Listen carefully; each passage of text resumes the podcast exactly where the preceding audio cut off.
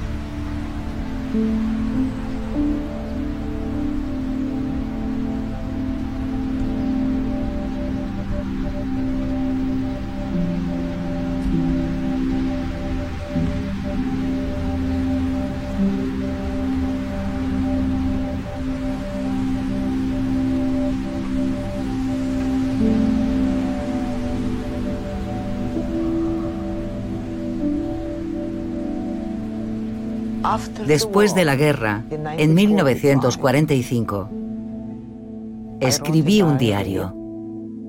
Era una descripción detallada de todo lo que pasó en Auschwitz hasta el momento de la ejecución. No podía superarlo. Después guardé este diario. No lo volví a leer en 50 años. Pero hace poco hice que lo tradujeran para mi familia. El diario es mejor que mi memoria. Hay muchas cosas que ya no recuerdo, por supuesto, pero el diario las recuerda por mí. Así que aquí está. ¿Qué es la luna? Sino un satélite muerto que no tiene luz propia. ¿Quién podía adivinar, contemplando la fría imagen de la luna, que toma prestado su resplandor del sol ardiente y cegador? ¿Y una palabra? ¿No es solo el reflejo de un hecho? ¿Y puede una palabra representar fielmente la realidad? No. Nunca. Por lo tanto, sé que todo lo que escriba solo será una colección de palabras que únicamente entenderán quienes lo vieron y sobrevivieron. Me llamo Anna Heilman. Mi nombre polaco es Hanka. Nací como Hanka Weisblum. Nací en Varsovia, Polonia. Mis padres eran Jacob y Rebecca Weisblum. Ambos eran sordos. Yo soy la menor de las tres hijas que tuvieron. Mi hermana Sabina, mi hermana Esther y yo. En la puerta principal había un timbre mágico. Cada vez que alguien llamaba se encendían unas bombillas eléctricas para avisar a mis padres que no oían. Estusia y yo éramos muy amigas, éramos compañeras de travesuras.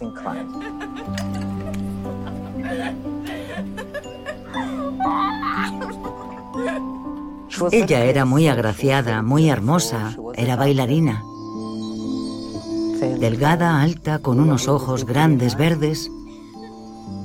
Y tenía el pelo muy largo, de color castaño. Ella era también quien cuidaba de mí. Yo siempre estaba bajo sus alas protectoras.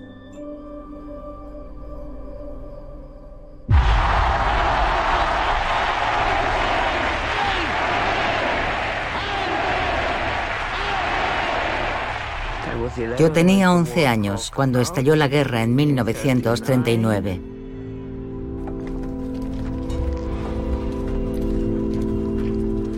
Y entonces nos llevaron a unos trenes de ganado.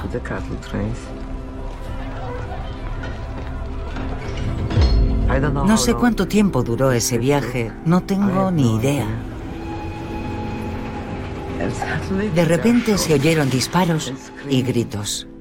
Raus, Raus, Raus, que significa fuera, fuera, fuera, todos fuera. Corrimos. Perdí a mi hermana, perdí a mi padre. Y había un joven, un oficial de las SS, de pie a un lado, y me hizo señas para que me acercara. Así que dejé a mi madre y fui hacia él.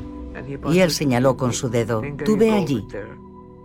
Y yo quise volver a buscar a mi madre, pero él me dijo, no, no, ella va allí y tú vas allí.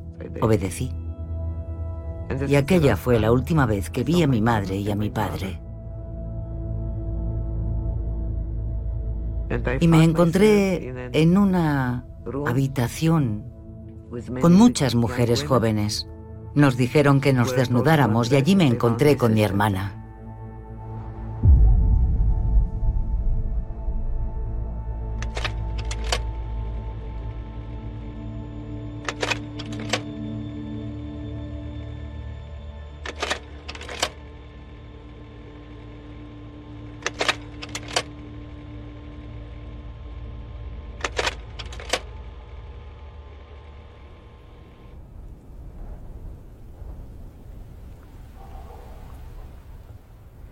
Estábamos en lo que llamaban la cuarentena. Era un lugar horrible.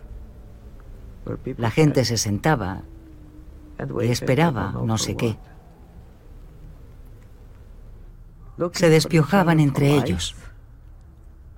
No había ninguna reacción humana. Solo estaban sentados, esperando, muriendo. Aún estábamos sanas. Estábamos bien.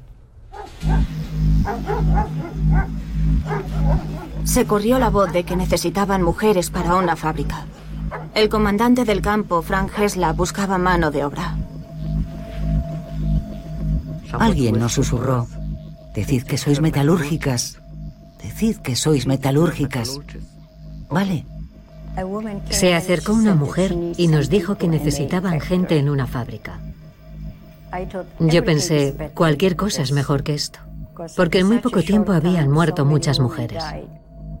Nos pusimos delante de ese alemán y él me preguntó, ¿cuál es tu profesión? Le dije, metalúrgica.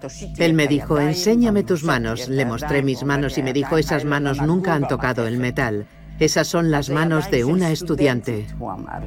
No tienes manos de trabajadora del metal. Yo le dije, soy una buena trabajadora del metal, ponme a prueba.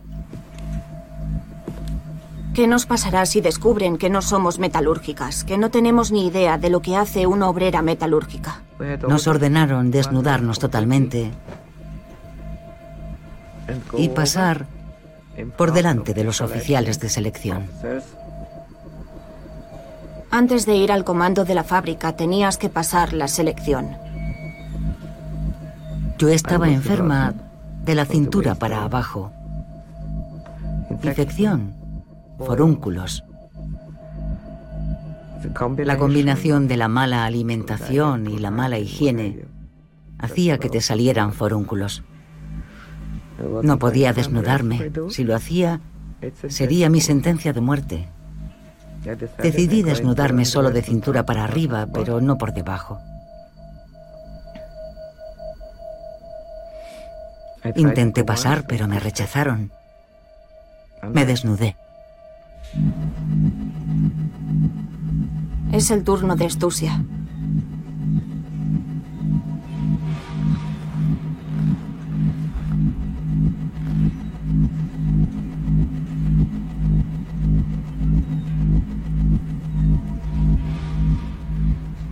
Estusia va a la derecha, a la vida. Miro a mi hermana. ¿Quién sabe? Tal vez sea la última vez. No me quito las bragas ni los calcetines.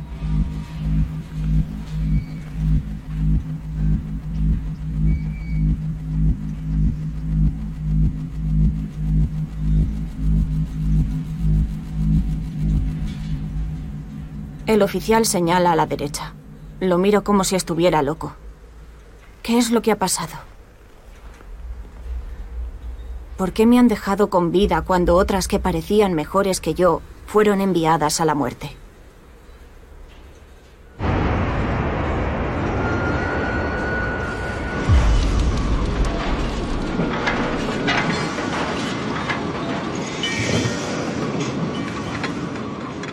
Nos llevaron a lo que llamaban el Comando Unión,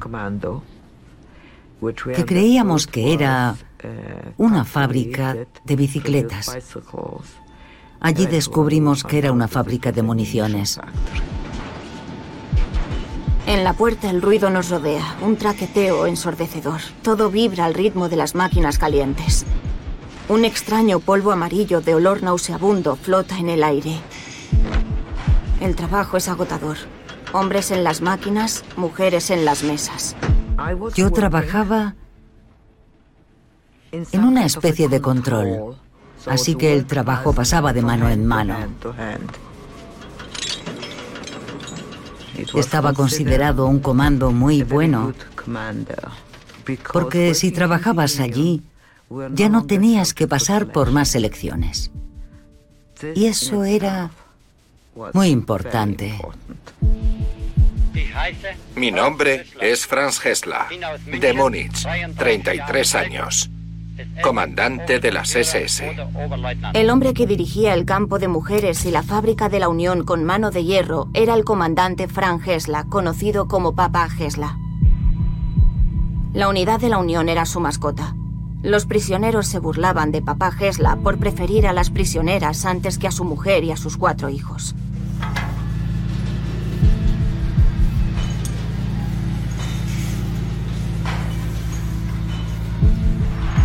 Nuestras manos trabajan mecánicamente repitiendo los mismos movimientos durante todo el día. Mi cuerpo se convierte en una máquina. Me he convertido en un robot.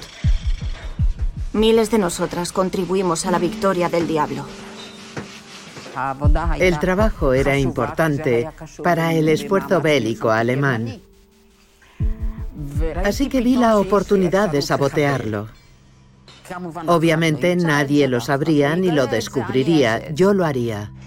Trabajaba en el control de calidad de productos y dejaba pasar materiales defectuosos, pero lamentablemente lo descubrieron. La dirección de la fábrica recibió cartas quejándose de que los suministros eran defectuosos y que no explotaban o que explotaban cuando todavía estaban en manos de los alemanes. Así que llevaron a cabo una investigación y me descubrieron. Primero me golpearon, me golpearon delante de todas en la fábrica. Dejar pasar el material defectuoso es inútil, porque la inspección posterior lo descubría. Rascarse durante una fracción de segundo, sabotaje. Mirar hacia un lado, sabotaje. Incluso el ruido y los rugidos constantes de las máquinas parecen decir sabotaje, sabotaje, sabotaje. Y luego caminábamos los tres kilómetros y medio que separaban la fábrica de Birkenau. Marchábamos, izquierda, derecha, izquierda, derecha. Exhaustas, agotadas, volvemos al campo tras una jornada de trabajo de 12 horas. Yo espero ansiosamente ese momento todo el día. Apoyadas unas en las otras, susurramos durante horas y la luna y las estrellas son nuestros testigos. Nos transportábamos espiritualmente desde la realidad del campo a la ensoñación de Palestina, de la libertad, de salir, de contar historias. Cuando la realidad resultaba demasiado dolorosa, nos apoyábamos entre nosotras. A veces en la vida real lo llamamos esquizofrenia. Ahí estaba nuestra salvación. Clara es nuestra supervisora en la Unión. No nos fiamos de ella y rechazamos sus intentos de hacerse nuestra amiga.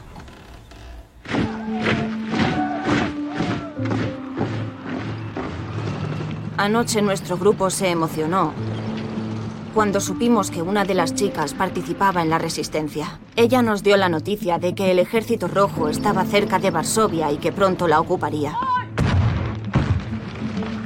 Sabíamos que si mantenían ese ritmo podrían llegar en poco tiempo hasta nosotras. Temíamos que los alemanes acabaran con nosotras antes de que llegaran los rusos. Hablábamos de nuestras experiencias de la guerra, nos contábamos historias y muchas no sabían lo del gueto de Varsovia, así que se lo contábamos. ¿Sabéis?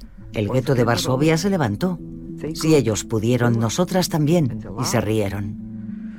Decían, bueno, aquí había gente más inteligente que tú y nadie hizo nunca nada. Les dijimos, vale, pero nosotras no vamos a entrar en el crematorio vivas.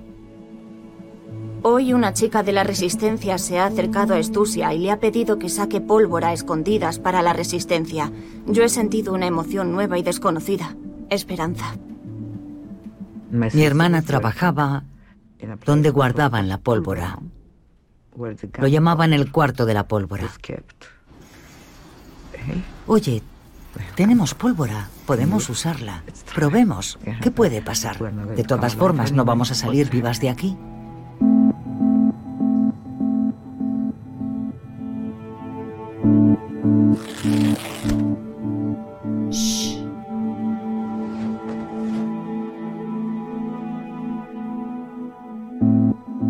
Yo creo que te mentalizas. Te dices a ti misma que vas a morir con dignidad o que vas a sobrevivir a cualquier precio. Nosotras sabíamos que no íbamos a sobrevivir y decidimos que nuestras muertes servirían para algo.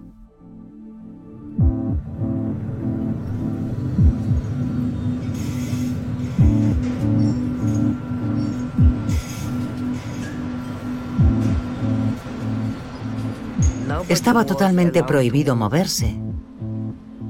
Pero lo hice.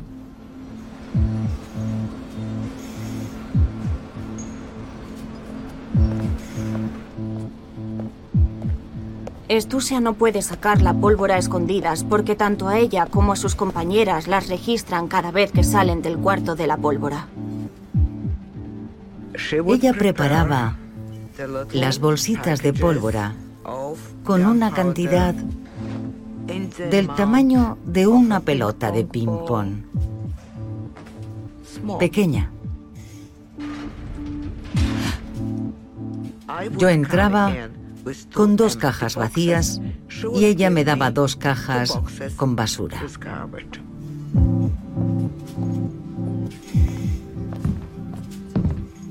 Alguien viene. Dios mío. ¿Qué pasará si me para y me pregunta?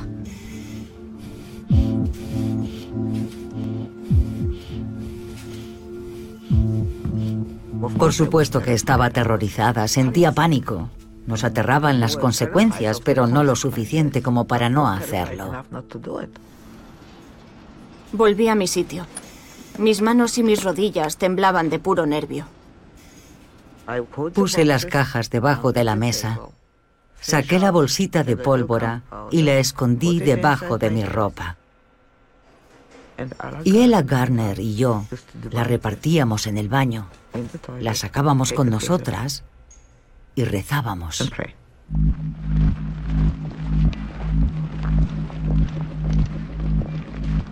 A veces nos registraban. Buscaban si alguien hacía contrabando con paquetes de comida. Siempre nos asegurábamos de no colocarnos en las cinco primeras filas y de ponernos en el medio, ni al principio ni al final. Así, si pasaba algo, lo sabíamos con antelación.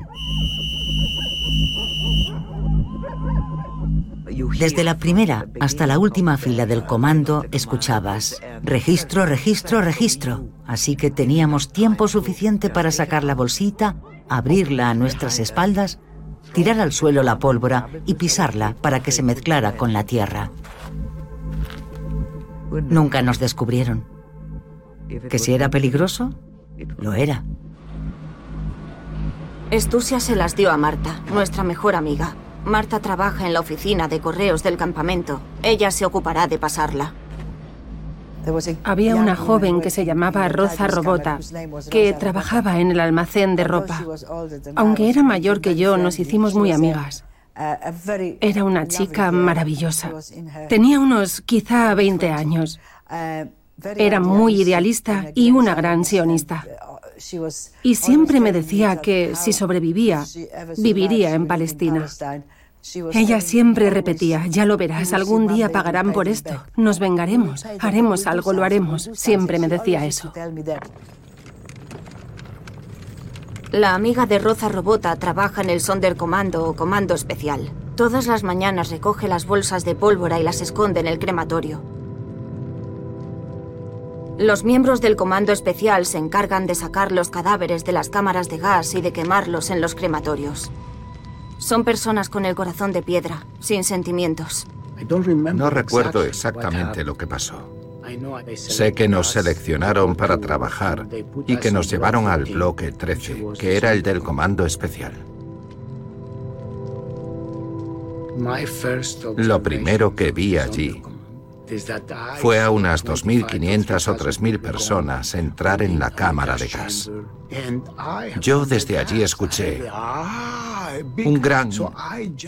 Salté a 100 metros de distancia y cuando después ves que algunos están negros y azules a causa del gas, es algo que me dije, ¿cómo puede nadie ser capaz de sobrevivir en un lugar así? Bueno, lo primero que hicieron fue darnos unas tijeras para que empezáramos a cortarles el pelo. ¿Qué puedes hacer? Empecé por el primero, el segundo, y luego tuve que poner el pie encima del estómago de alguien. Pensé, es lo único que puedo hacer. Por eso no recuerdo muchas cosas. Me dije a mí mismo, soy un robot. Y se lo dije a mi mente. Pensé, a partir de ahora, cierra los ojos y haz lo que haya que hacer sin hacerte preguntas.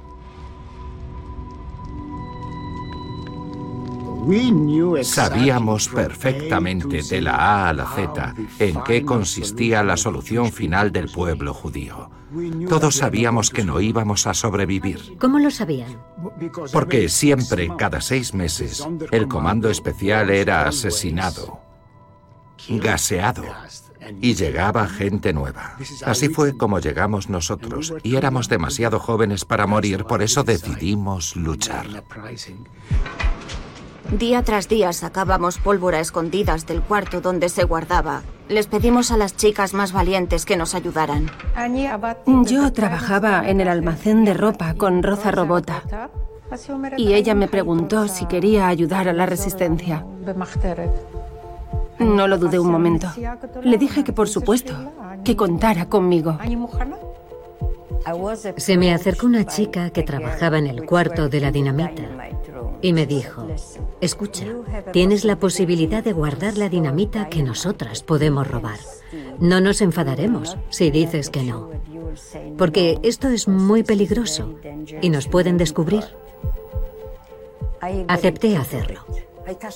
Había una cadena de información y una cadena de mensajeros y sabíamos a quién acudir, con quién hablar y qué hacer. Todo era muy secreto. Muy secreto.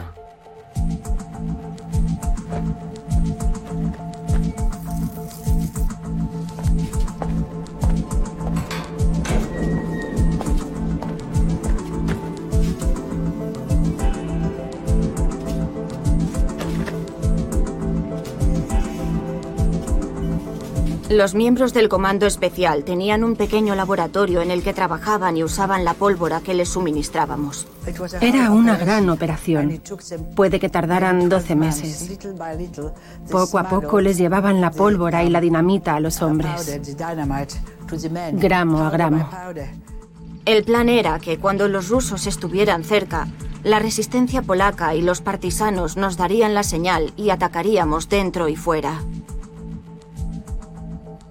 Esto era todo, estábamos preparadas.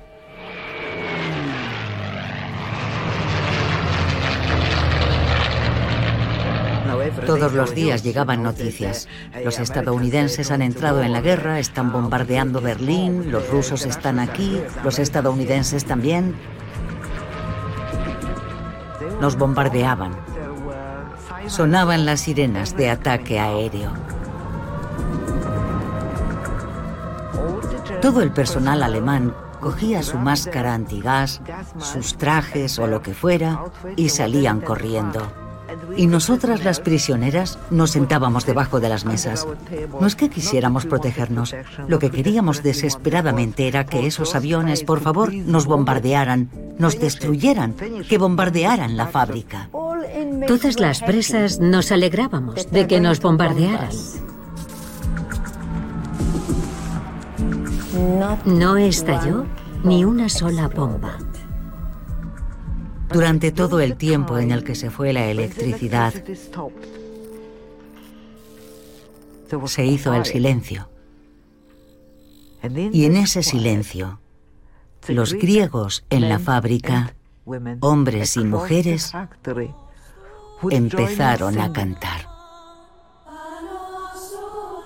Y es el sonido más hermoso que recuerdo de la unión.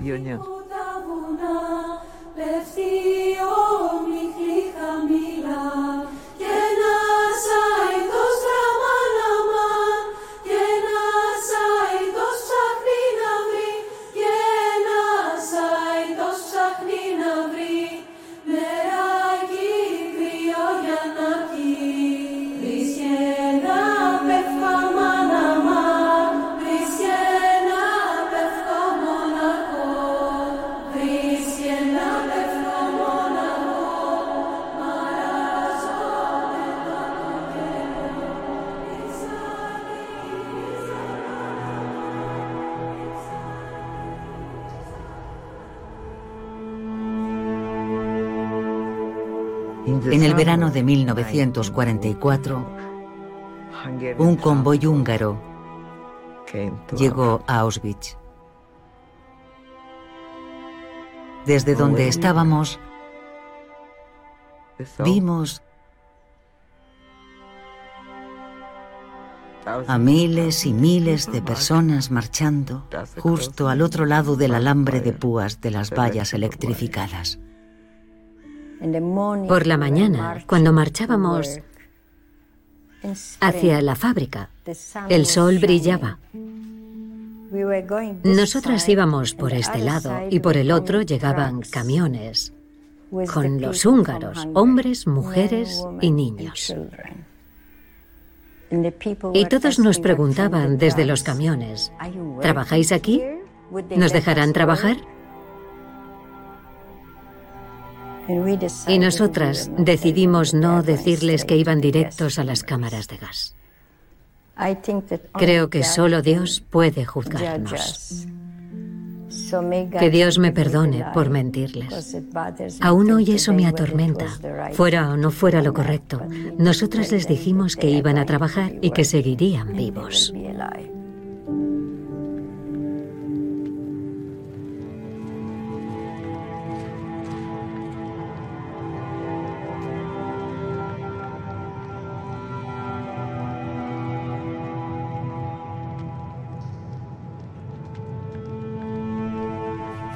En Birkenau había cuatro crematorios. Funcionaban día y noche. El humo y el fuego nunca paraban.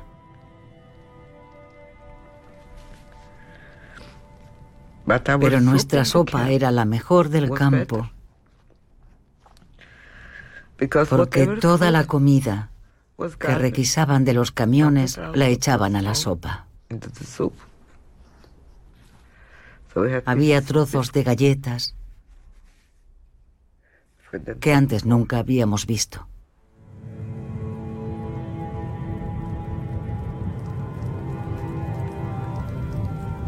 Ahora, una columna de humo negro asciende en el cielo, interrumpida por las llamas que saltan, las almas de las víctimas asesinadas. ¿A dónde se elevan esas almas? Después de todo, en la naturaleza nada desaparece. Las estrellas siempre nos han animado. dándonos valor y cariño como si quisieran ayudarnos. Al menos algo nos habla.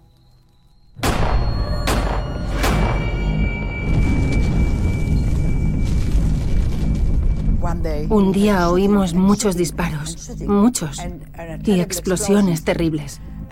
Y lo que había pasado era que el comando especial había volado uno de los crematorios. Se habían alzado un levantamiento. El 7 de octubre de 1944 escuchamos una estridente sirena. La fábrica de la Unión está rodeada por hombres armados de las SS que nos obligan a abandonar las máquinas y nuestros puestos de trabajo. Cuando llegamos al campo, descubrimos que el comando especial se había sublevado. Habían volado el crematorio 4 y se libraba una verdadera batalla. Habían intentado escapar. Se rebelaron ante su destino, morir en la cámara de gas. Cortaron la alambrada y todos escaparon. Más tarde, uh, desgraciadamente, nos enteramos de que los habían cogido a todos.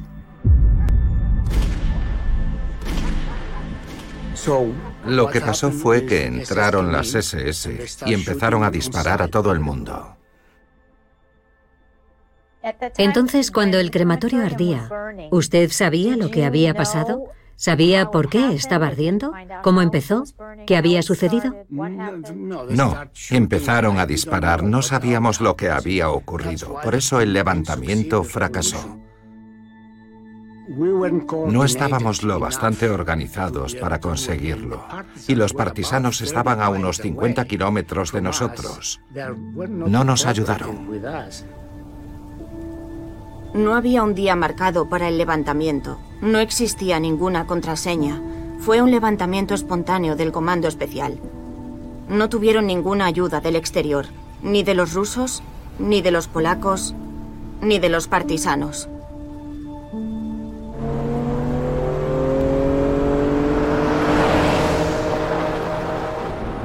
Gesla llegó en su vehículo acompañado por oficiales de las SS. Venían directamente de la batalla y nos enseñó su uniforme chamuscado. Había estado a punto de morir. Parece que en ese momento, cuando tuvo lugar el levantamiento del Comando Especial, los alemanes encontraron restos de pólvora.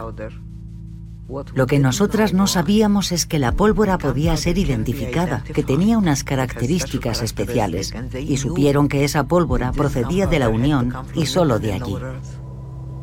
Gesla gritaba furioso. ¿Su propia unidad de trabajo le había hecho eso? ¡Maldita unidad de trabajo! ¡Exterminad a toda la unidad! ¡Exterminadlas como a piojos! ¡Usadlas como leña!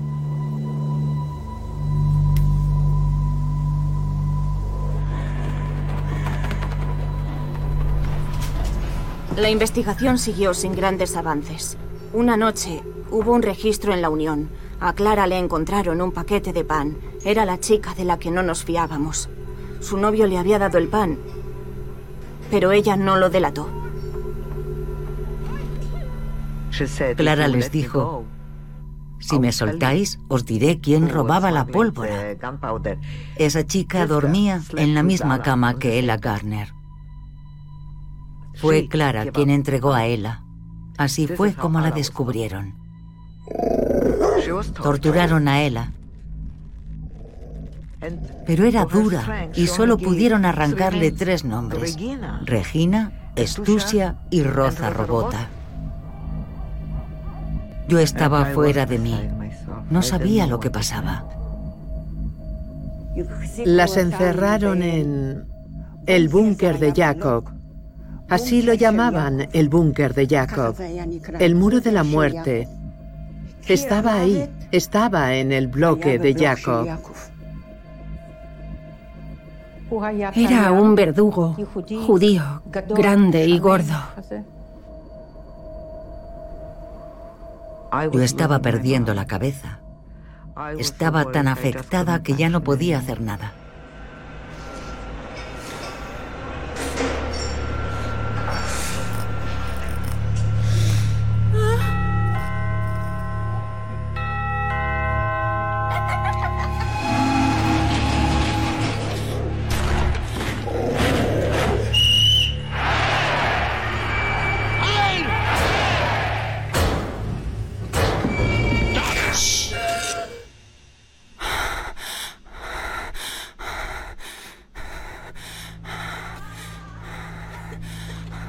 Creo que Marta sobornó a alguien para que me llevaran al hospital en Auschwitz y yo estaba allí. Marta era quien me mantenía en contacto con Estusia mientras estaba en el búnker.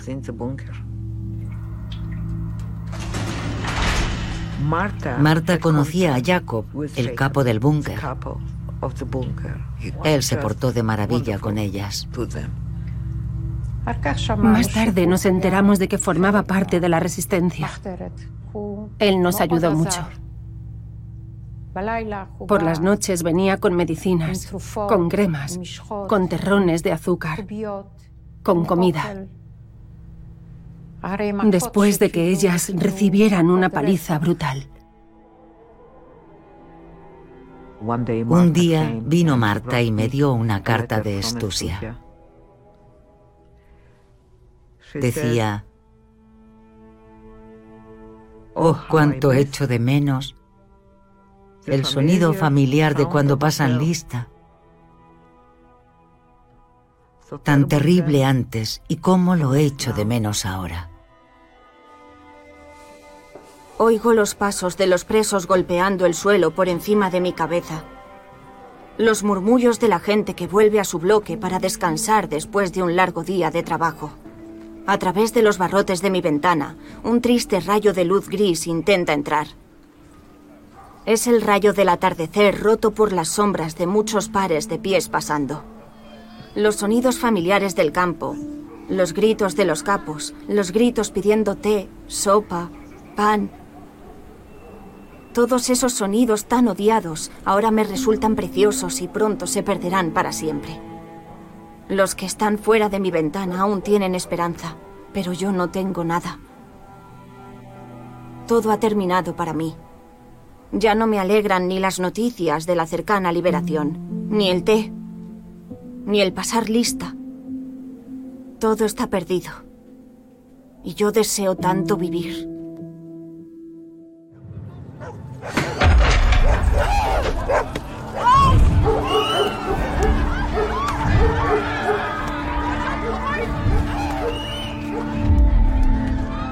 Marta vino al hospital. Ella me sacó de allí. Me llevó a la denominada Plaza de Llamados, donde estaba el comando de la Unión. Sabotaje, sabotaje. Este es un crimen contra el Gran Reich. El sabotaje es un crimen, un crimen penado con la muerte. Yo no entendía lo que estaba pasando. Por el rabillo del ojo vi el patíbulo, pero mi mente se negaba a percibirlo. Lo veía y no lo veía.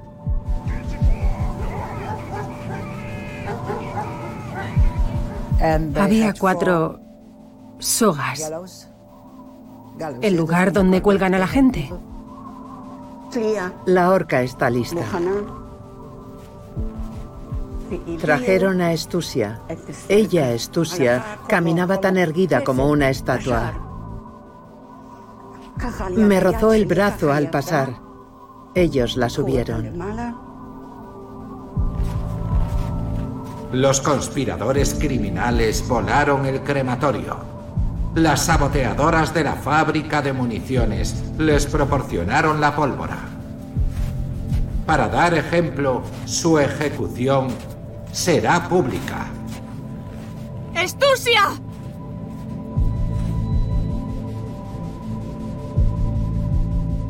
¡Estusia! De repente Nelly y Shari me sujetaron. Me sujetaron para evitar que yo viera lo que sabían que iba a pasar, porque yo no tenía ni idea. Intenté correr, pero ellas me lo impidieron. Que ninguna prisionera aparte los ojos de este ejemplo para que sepa qué castigo le espera. Y tuvimos que quedarnos y verlo. Y yo giré la cabeza y una mujer de las SS se dio cuenta. Se acercó, me dio una bofetada en la cara y me dijo, tú mira. Y miré. Mis queridas chicas, ¿por qué creasteis una situación que ha llevado a la muerte de cuatro almas jóvenes?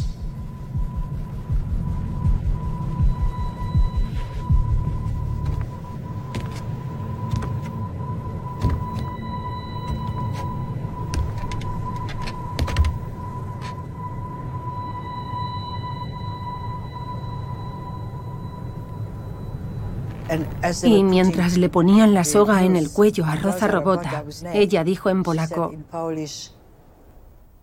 venganza, pero no dijo la palabra venganza completa. En polaco es zemsta. Ella dijo zemst y todas supimos lo que quería decir. Estaba diciéndonos, vengadme.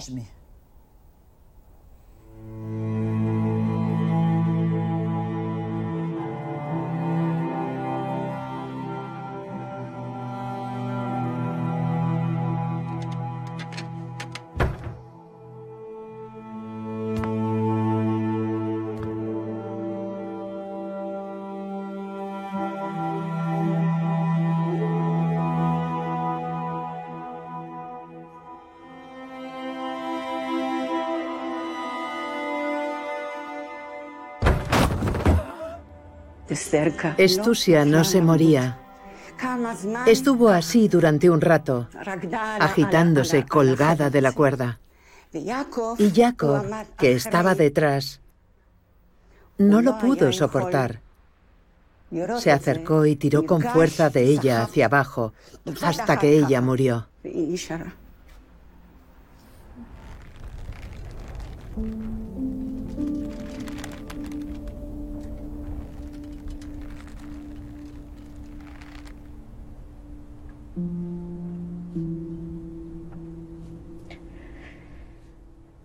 Y de repente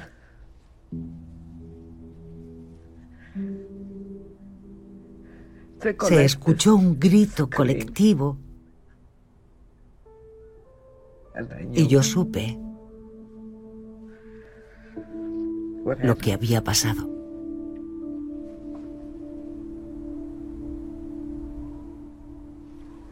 Las habían ahorcado.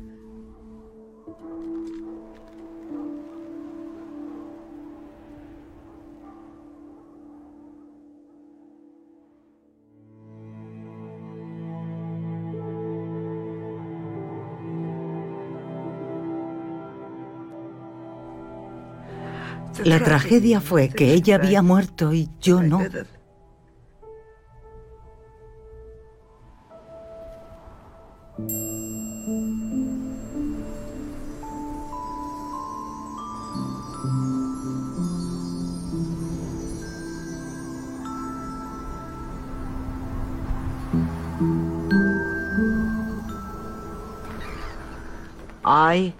Recuerdo que cuando por fin comprendí que Stussy había muerto, yo me reía, porque yo también iba a morir. Me iba a suicidar, lo sabía. A la mañana siguiente, cuando estaba en el baño cepillándome los dientes, pensé para mis adentros, qué espanto. Ella ha muerto y yo me estoy lavando los dientes y el mundo sigue adelante como si nada hubiera pasado. Nada ha cambiado. Mi mundo se había acabado, pero el mundo siguió adelante.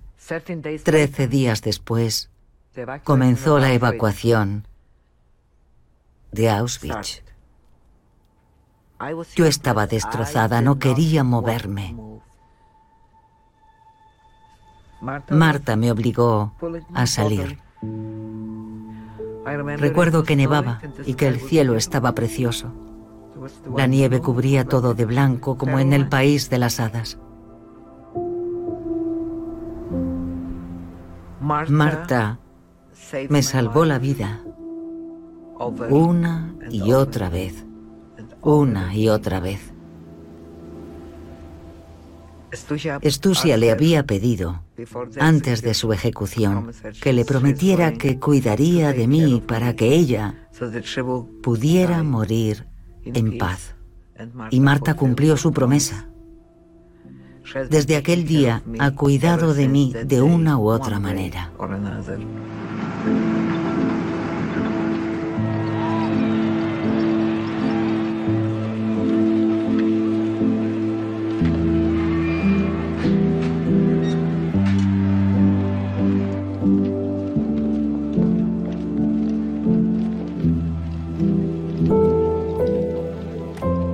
Cuando yo estaba en la fábrica, a mi lado, en la misma mesa de trabajo, había una chica belga que se llamaba Rosa Tabakman.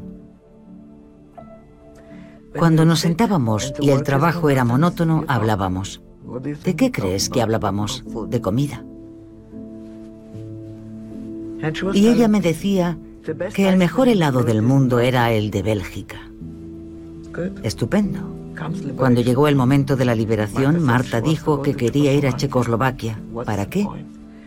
Ella quería saber si alguien de su familia había sobrevivido. Yo le dije, escucha, yo no necesito ir a Polonia, sé que los míos no han sobrevivido.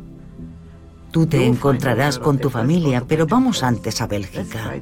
Probamos el helado y volvemos.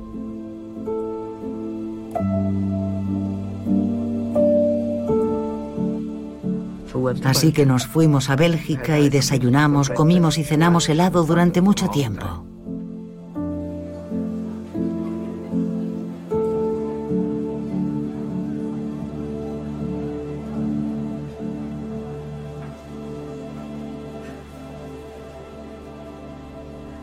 Después de la guerra, yo miraba las caras de la gente buscando a mis padres, buscando a mi hermana. Una parte de mí, por supuesto, lo sabía, pero otra parte de mí, porque no había podido despedirme, porque no los había visto morir, no dejaba de buscar irracionalmente algún tipo de respuesta. Tal vez, tal vez, tal vez nunca pasó. Tal vez los encuentre.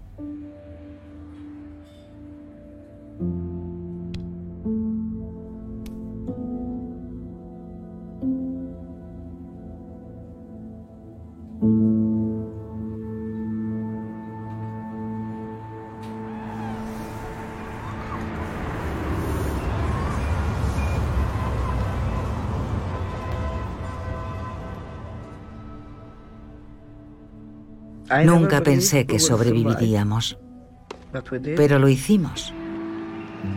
Pero mi hermana no.